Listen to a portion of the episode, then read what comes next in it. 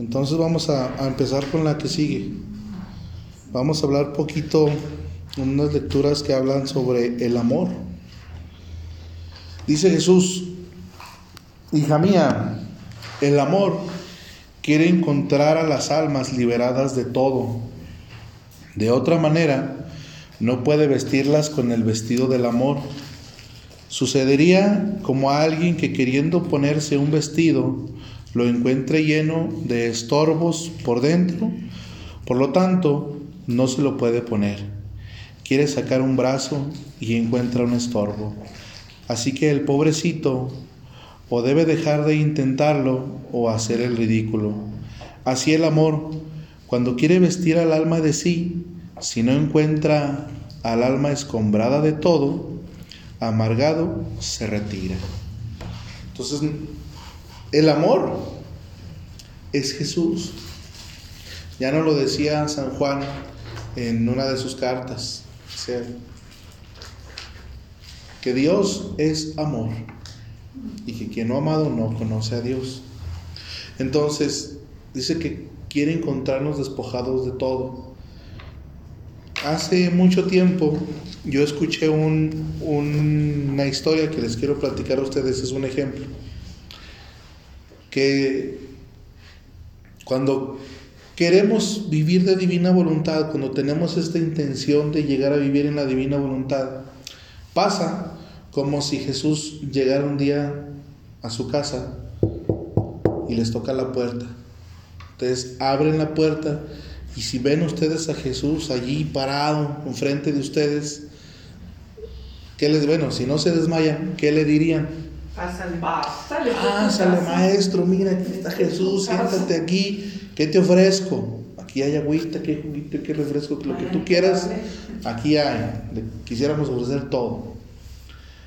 Y una emoción que sentiríamos porque Jesús está sentado en la sala de nuestra casa y vamos a platicar.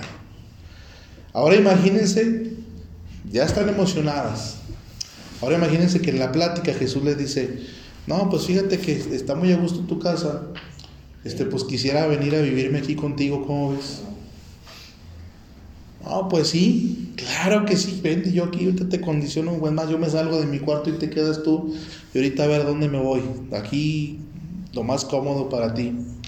Y Jesús le va a decir, no, sí, nada más que espérate, me quiero venir a vivir contigo, pero tus cosas pues no me acostumbro a estar así en esto, porque pues yo vengo de otro lado, estoy acostumbrado a, otros lujos, que son lujos de cielo.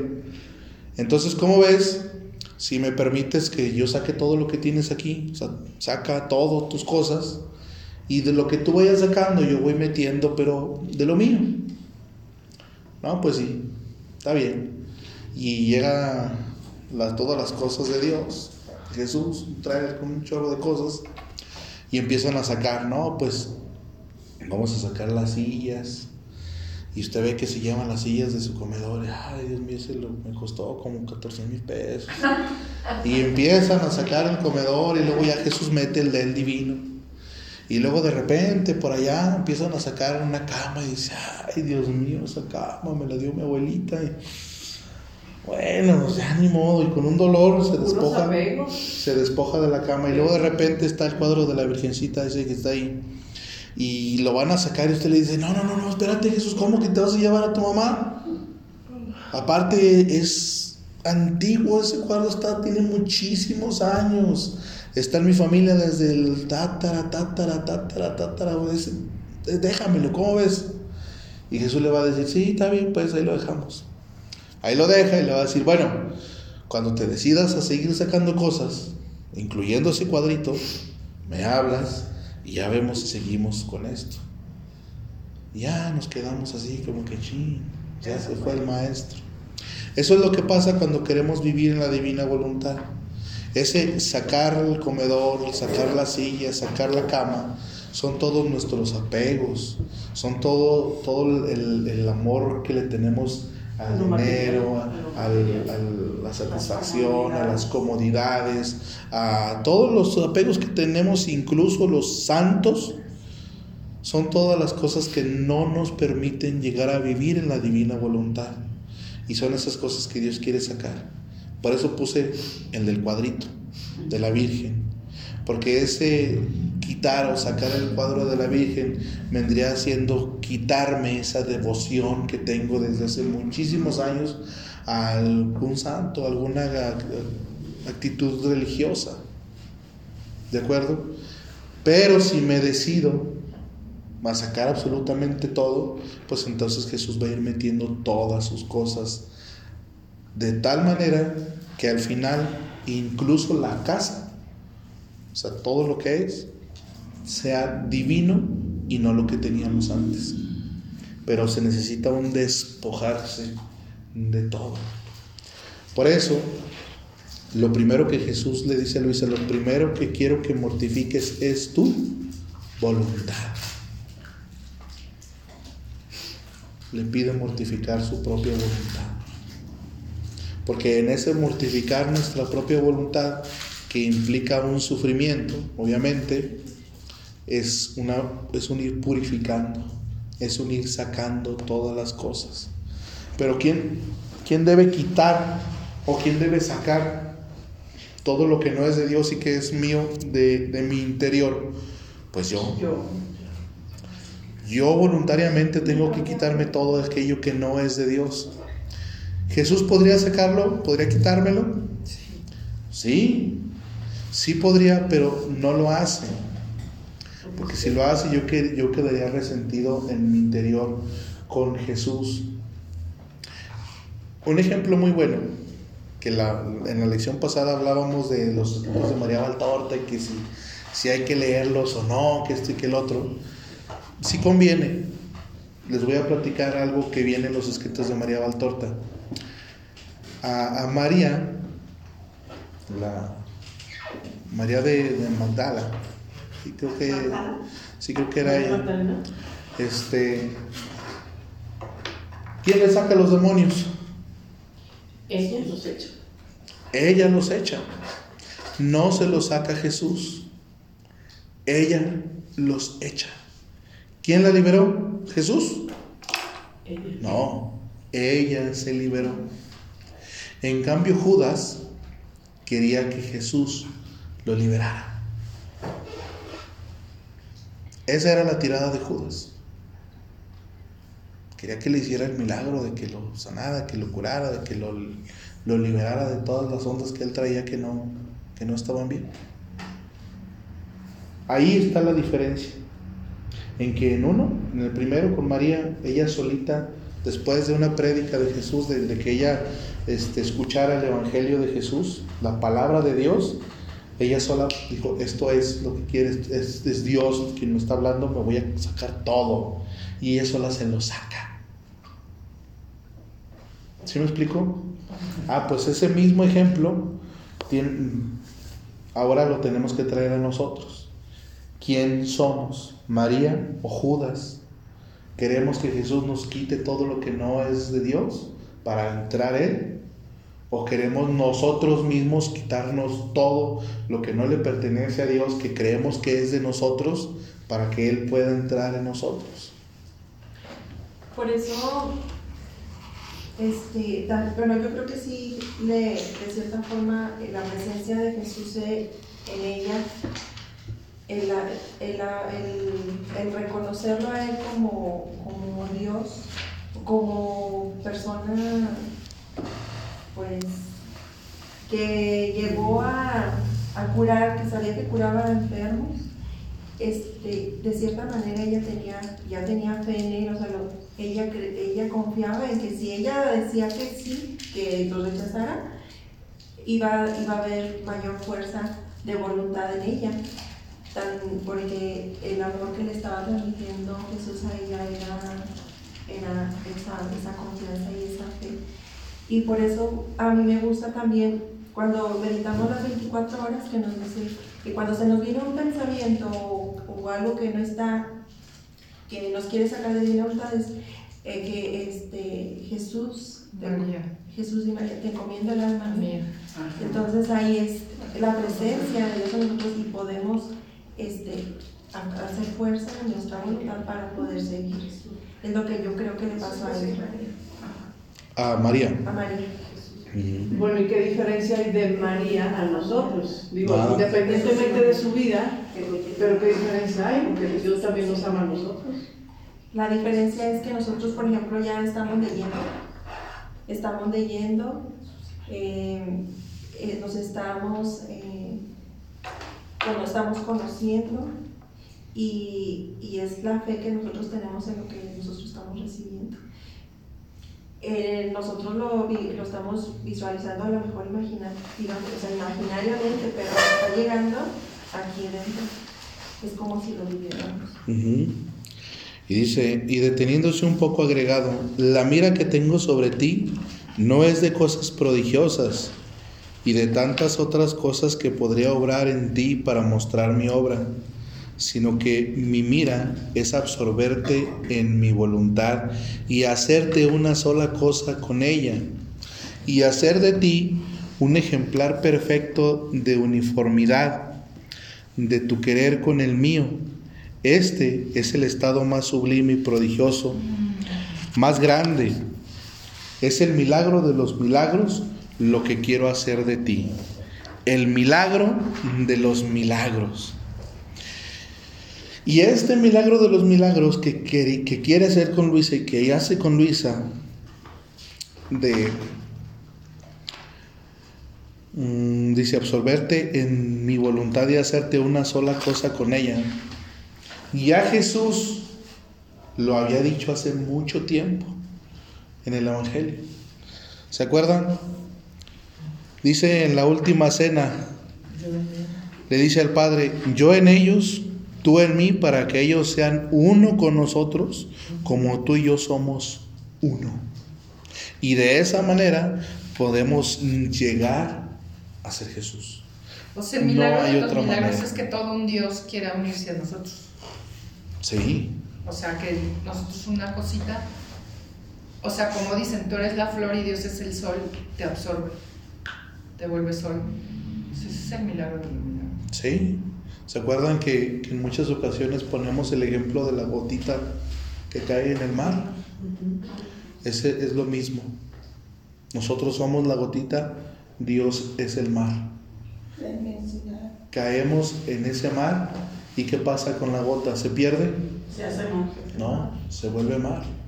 ¿Y qué pasa con el mar? Se hace grande. Se vuelve gota.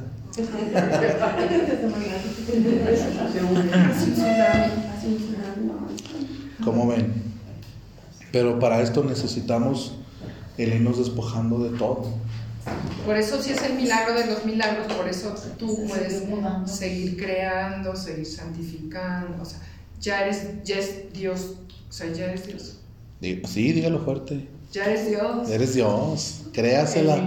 Que la señora Connie decía la vez pasada, no, es que no me la creo que, que sea. No, sí, créasela, porque hasta el catecismo de la Iglesia Católica ya lo decía. En el Sabemos Dios 460. En el 460. 60. En el 460. El catecismo de la Iglesia Católica. El Hijo del Hombre, el Hijo de, de Dios se hizo hombre para ser dioses a los hombres. Eso lo dijo Benedicto. Eso, eso lo traje toda la semana en mi mente. ¿Sí? Ahí te estaba. A- a- Ahí dije, no, pero yo decía, no, pero mejor como que yo todavía no quería aceptar, pues, o sea, creer, creérmela más bien. Pues ahí usted sabrá con quién se pelea, porque es Jesús el que le anda reclamando. Es el- Jesús el que la Cuenta que le está diciendo, ¿cómo que no crees, Connie? Como si le dijera, ¿se acuerda cuando Felipe le dice, hey Jesús, preséntanos al Padre? ¿Y qué le dice Jesús? Felipe, Hace tanto que estoy entre nosotros y todavía no me conoces. ¿Por qué? Todavía no lo conocía. ¿Por qué le dices tanto que ando entre ustedes y todavía no me reconoces? Porque los actos de Jesús, las obras de Jesús son las obras del Padre. ¿O qué no dijo Jesús? Ustedes creen que yo he venido a hacer mis obras, se equivocan. Son las obras del Padre las que yo he venido a hacer. Pues ahora nosotros podemos decir, ustedes creen que yo he venido a hacer mis obras, se equivocan, son las de Jesús las que yo he venido a hacer. Pero necesitan creérsela, no dudar de Jesús. Eso está muy padre también en María Valtorta con Marcián y, y Cíntica. Mm. O sea, es que hay una historia de una esclava griega muy inteligente que Jesús la libera, se llama Cíntica. Y otro señor que se llama Juan de Endor, que había matado a su esposa y se convierte. Entonces, ese Juan de Endor era mucho ataque de los fariseos para Jesús, como tienes un asesino, entonces los quiere llevar a Antioquía. Y Cíntica, que era nueva en todo, le dice, Juan, Juan de Endor lloraba y lloraba. Y Cíntica le decía, no llores, que no, Jesús dice que, que donde estamos dos, ahí está Él. O sea, abandónate en Él, Él viene con nosotros. O sea, Cíntica súper, con mucha fe, y el otro bien miedoso. O sea, y, y, o sea, está bien padre porque es todo lo que nosotros pensamos y ellos ya lo pensaban desde, Ah, pues, desde siempre. Sí, puede ser a veces Pues ya lo había no nos permitan creerlo, la verdad. Ajá, no se la creía y sin miedo. Inseguridades, desconfianza. y Sí, no hay que tener miedo si Jesús está con luego. nosotros. Muchas gracias. Que la- Gracias. Dios la bendiga, cuídese. Así es, entonces hay que acercarnos a Dios con toda nuestra voluntad, con toda la disposición de que queremos hacer su voluntad y no Con la toda confianza. Con toda confianza. Y sin tener miedos de que, ay, mi hija salió, qué miedo. No, pues es que los miedos se te quitan porque dices, oye, si estoy bajo la protección de mi padre o de mi madre, pues tú vas a tener miedo como el del avión que dicen del niño que iba en el avión y que empezó una turbulencia, no sé si lo han oído. Y el chiquillo jugando y todo, y todos bien asustados porque era una turbulencia muy fea en el avión y todo, y el chiquillo jugando. Y le dicen, bueno, ¿tú no tienes miedo? Y dice, no, mi papi es el que va manejando el avión. Mm. ¿Por qué voy a tener miedo? Su papá es piloto. Su papá el piloto. Mm. Entonces, ¿y nosotros? Pues sí, nosotros somos los chiquillos con el Nintendo, ¿verdad? Claro. En la circunstancia que sea, lo que sea. Que te quedas sin trabajo, que, que esto, que una cosa que no esperabas. o- Así es, con toda confianza. Los que le tenemos miedo a decirle a Jesús que sí, porque Hay la leyenda negra de que si le dices que sí te va a pasar algo. ¿Cuál es esa leyenda negra? no, Es que todo el mundo dice, le dices que sí a Dios y le das la mano y te agarra el, o sea, ¿verdad? No, Jesús te agarra todo. bueno, el, el hecho es que Te quiero todo. mm, pues sí, sí nos va a ir así como Jesús en Viernes Santo. O sea, nos va a. Pues es Pero, pero es- ese, ese sufrimiento que voluntariamente aceptamos y queremos vivir es lo que precisamente nos va purificando el, el interior de nuestra alma. Entonces, les voy a decir una frase que me dijo una amiga mía, sin agravar los presentes, que yo quiero mucho el otro día. Me dijo, si tú eres de oro, ¿por qué le tienes miedo al crisol? Todos somos oro. Para Dios, todos somos oro.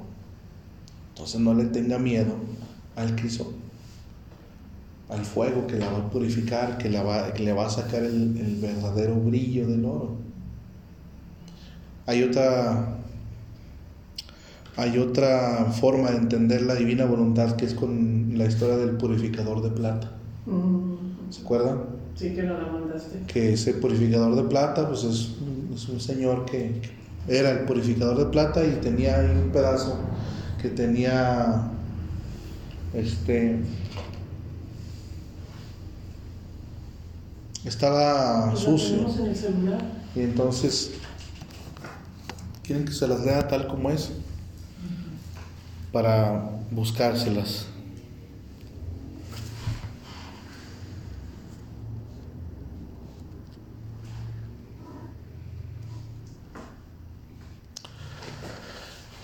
Dice, purificador de plata. Había un grupo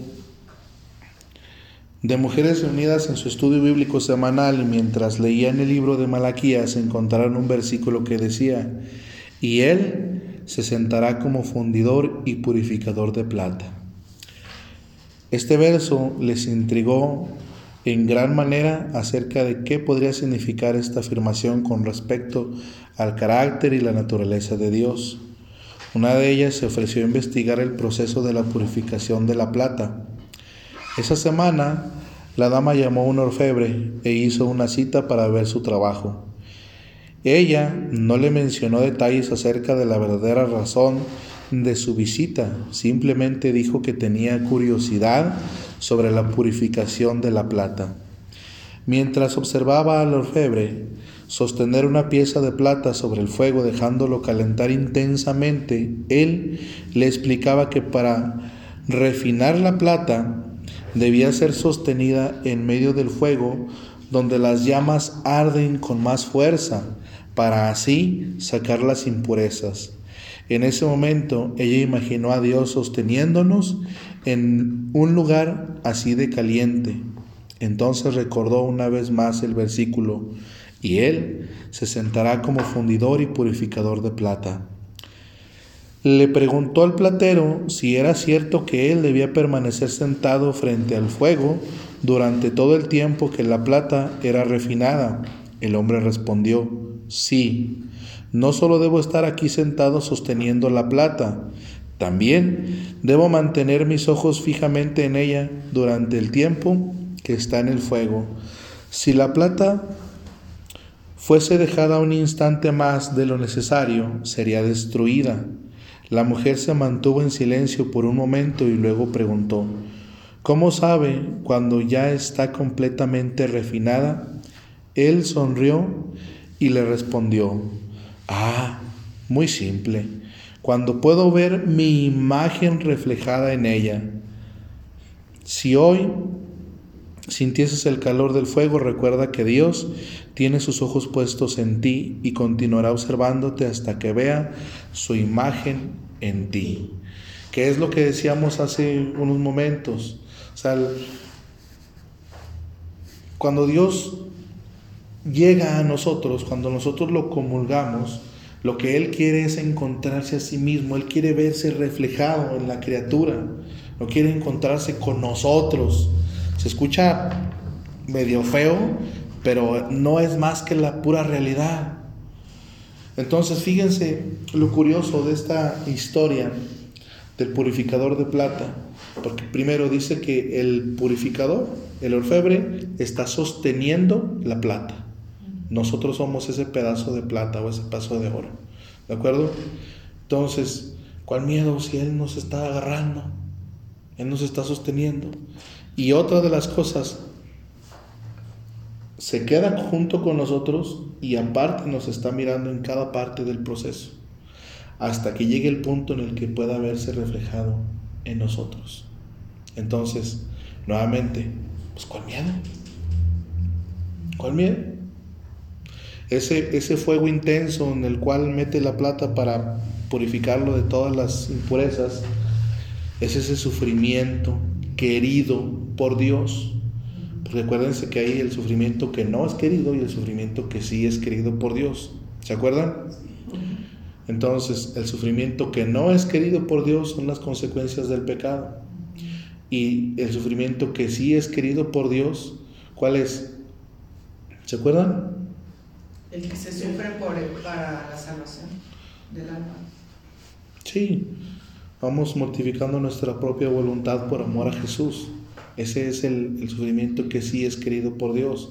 Entonces, aún y cuando, por ejemplo, la muerte o la enfermedad es consecuencia del pecado, que es un sufrimiento que Dios no, no quisiera para el hombre, nosotros podemos tomarlo y vivirlo en la divina voluntad. De modo que es un sufrimiento que sí es querido por Dios. O sea, el sufrimiento ese es parte de la vida, porque todo el mundo lo tenemos. Uh -huh. Nada más es muy diferente vivirlo con la divina voluntad y sin la divina voluntad. El hecho Siempre es que va a existir. el hecho es que todo lo que Jesús vivió hace que nosotros podamos vivirlo en él. Y entonces, por ejemplo, Él pasó la muerte, sí. Entonces, de ese modo yo también puedo tomar esa muerte para poner mi muerte o la muerte de alguien más en el punto de muerte de Jesús. ¿Sintió dolor? Sí, entonces si sintió dolor, ese dolor queda divinizado y entonces en el momento en el que yo siento dolor físico, puedo poner mi dolor en cualquier momento de la vida de Jesús cuando él sintió dolor. Lo traicionaron, sí. Sí, y ahí hay un chorro de cosas que... Todo, que- él vivió todo hasta todo. Exactamente. Entonces es, el sufrimiento que por Dios y el otro El no El querido. no querido. no querido por Dios. O sea, Se no termina siendo la consecuencia del pecado. Cuando a- antes de Adán no había ni muerte ni enfermedad. Pecó Adán y la consecuencia es muerte y enfermedad. Ujú. Ese no lo hizo Dios ni lo quiso Dios. Pero es Fue la consecuencia de ese. Y dice, continuando mi habitual estado, en cuanto, el, en cuanto el bendito Jesús ha venido, me ha dicho, hija mía, yo estoy con las almas dentro y fuera, pero ¿quién experimenta los efectos? Quien se acerca con su voluntad a la mía, quien me llama, quien reza, quien conoce mi poder y el bien que puedo hacerle. De otra manera, sucede como aquel que tiene agua en su casa, pero no se acerca para tomarla y beber. A pesar de que está el agua, no goza del beneficio del agua y arde por la sed. Así, si siente frío y a pesar de que hay fuego, no se acerca a él para calentarse. No gozará el, bene- el beneficio del calor y así de todo lo demás. ¿Cuál no es mi desagrado? Que mientras quiero dar, no hay quien tome mis beneficios. Porque Dios está, como lo dice, dentro y fuera de nosotros. Pero estamos muchas veces como estos cristianos que tienen sed, tienen agua y no se acercan a beberla. Pues ahí está Dios. Tenemos esa necesidad de Dios. Bueno, acérquese a Dios. Así de fácil. ¿Cómo ven? Entonces quitémonos el velo, como dice la señora Cristina, y acercámonos realmente a Jesús.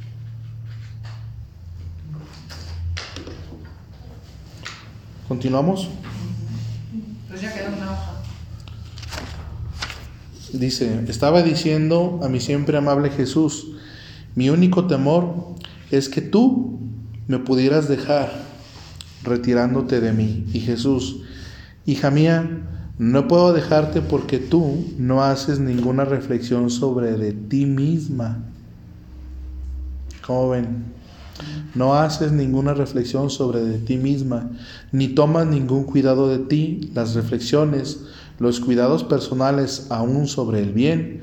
Para quien me ama de verdad son tantos vacíos que forma el amor. Por lo tanto, mi vida no llena toda, toda el alma y estoy como al margen, en un rincón y me dan así ocasión de darme mis escapadas. En cambio, quien no es llevado a las reflexiones de los cuidados propios y piensa solo en amarme y toma cuidado solo de mí, yo lo lleno todo. No hay punto de su vida en que no encuentre la mía y queriendo darme mis escapadas, debería destruirme a mí mismo, lo cual no puede ser jamás. Entonces, no hay manera de que nos separemos de Dios si nos fijamos solo en amarlo a Él. ¿De acuerdo? Hija mía, si supieran las almas el mal que hacen las reflexiones propias, encorvan al alma, la abajan, la hacen tener el rostro vuelto hacia sí mismas y mientras más se miran, más humanas se vuelven, más reflexionan, más sienten las miserias y más empobrecen. En cambio, el solo pensamiento de mí, en amarme, en estarse toda abandonada en mí, hace recta el alma y con tener el rostro dirigido a mirarme solo a mí, se elevan y crecen. Más me miran, más divinas se hacen. Mientras más reflexionan sobre mí, más se sienten ricas, fuertes y valerosas. A ver, da un ejemplo de algo que hace la reflexión. ¿Se acuerdan de Pedro? De San Pedro cuando va en la, están en la barca, Jesús no estaba con ellos y de repente se les aparece y viene caminando y ay que un fantasma que no sé qué, no, que es el maestro y Pedro le dice, "Maestro, si eres tú, manda que yo vaya." Y Jesús le dice, "Ven." Y Pedro se baja de la barca y empieza a caminar. Eso somos nosotros. Empezamos a conocer la divina voluntad y le decimos, maestro, si eres tú, manda que yo vaya. Y Jesús, ven y ahí vamos. Empezamos a leer y estamos y tal y tal y tal. Y luego Pedro en la historia cuenta que de repente voltea para los lados y empieza a ver que está la tormenta y las olas y se paniquea, tiene miedo, duda, retira la mirada de Jesús y se hunde. Maestro, sálvame. Y Jesús se acerca, lo saca la mano y le dice, hombre de poca fe, ¿por qué dudaste? Esas reflexiones personales de las que hablan viene haciendo lo mismo que Pedro volteando a ver el mar. El mar, las, las olas y la tormenta que se viene son nuestros problemas económicos, nuestros problemas emocionales, de relaciones interpersonales, la familia, los negocios, todo nuestro vivir, todos nuestros problemas, las cosas que nos pasan, esas son las olas.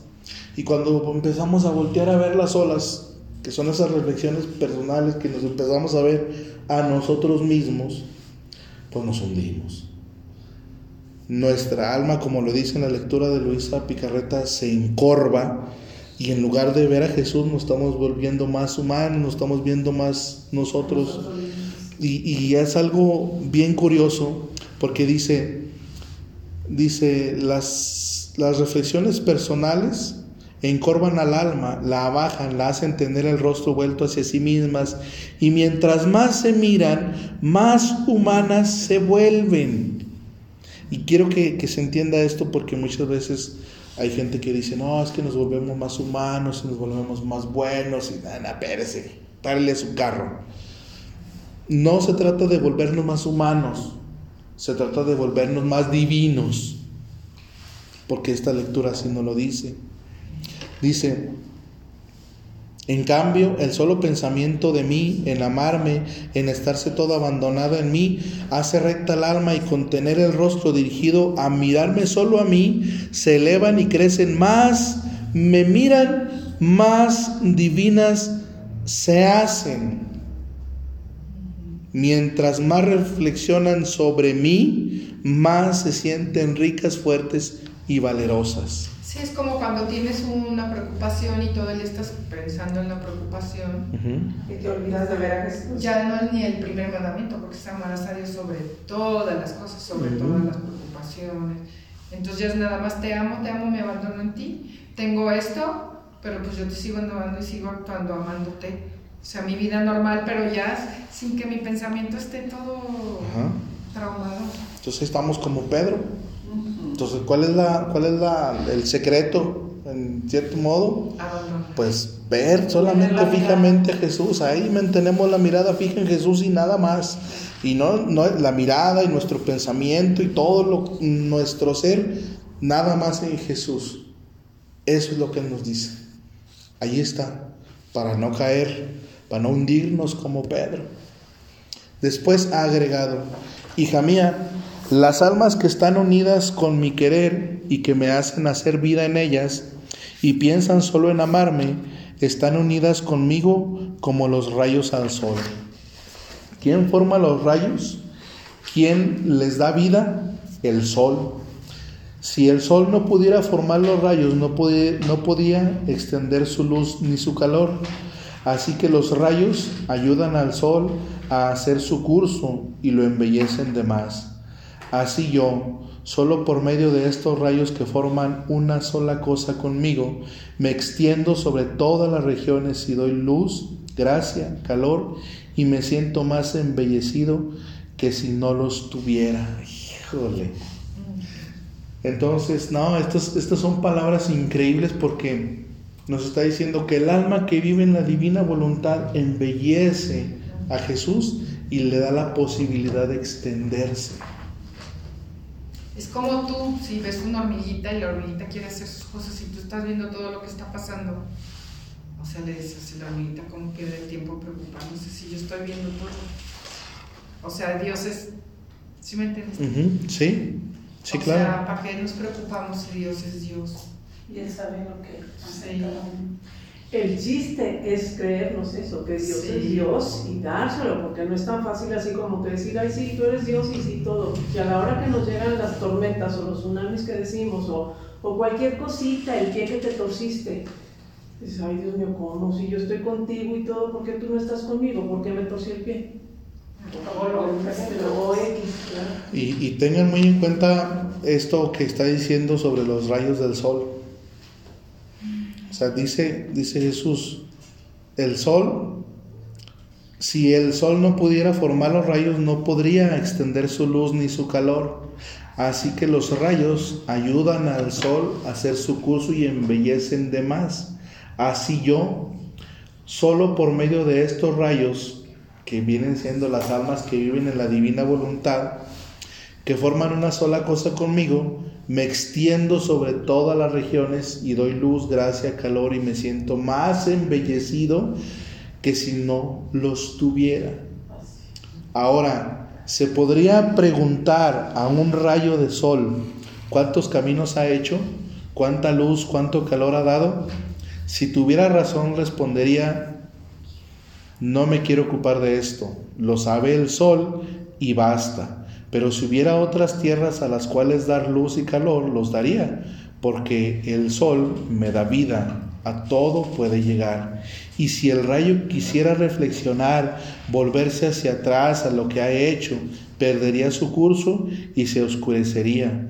Así son mis almas amantes, son mis rayos vivientes, no reflexionan sobre lo que hacen. Estarse en el sol divino es toda su intención y si quisieran reflexionar le sucedería a ellas como al rayo del sol y mucho perderían.